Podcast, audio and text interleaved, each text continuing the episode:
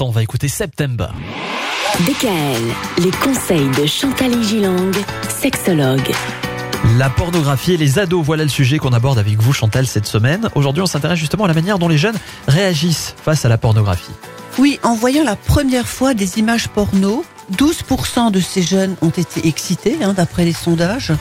Un tiers ont déclaré être dégoûtés 20% ont trouvé ça amusant. Donc vous voyez, il y a diverses réactions dans ce premier contact avec le monde pornographique. Les ados sont curieux. À l'âge de 14 ans, ils passent en moyenne 3h30 par jour sur Internet. Ah oui, quand même. Oui, à l'âge de 14 ans. Hein. Un ado sur deux en Europe a déjà visionné à l'âge de 16 ans du porno en ligne. Alors il y a des enfants qui disent, ou des jeunes, quand on veut savoir un truc, on tape sexe sur Google, dit quelqu'un qui a 13 ans.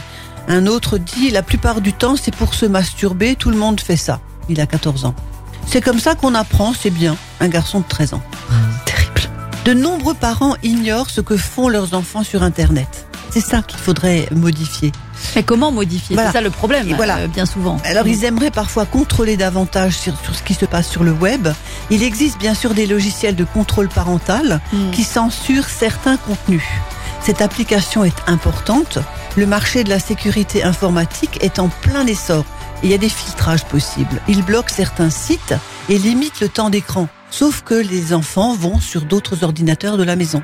Mhm. Moi, j'ai un de mes jeunes patients qui est allé sur l'ordinateur de son père, de sa mère, sur les tablettes, etc. Et là, c'est pas limité. Mm.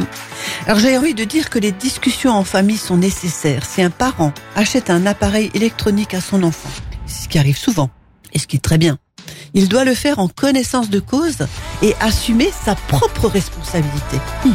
Ne pas lui confier l'objet en lui faisant penser que l'on ne va plus s'en occuper sous prétexte que l'on s'y connaît moins bien que lui. Parce qu'il y a ça aussi.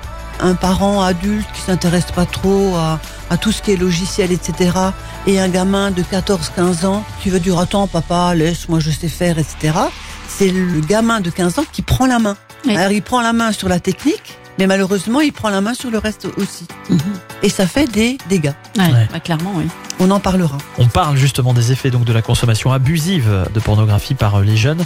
Ce sera vendredi. DKL, retrouvez l'ensemble des conseils de DKL sur notre site internet et l'ensemble des plateformes.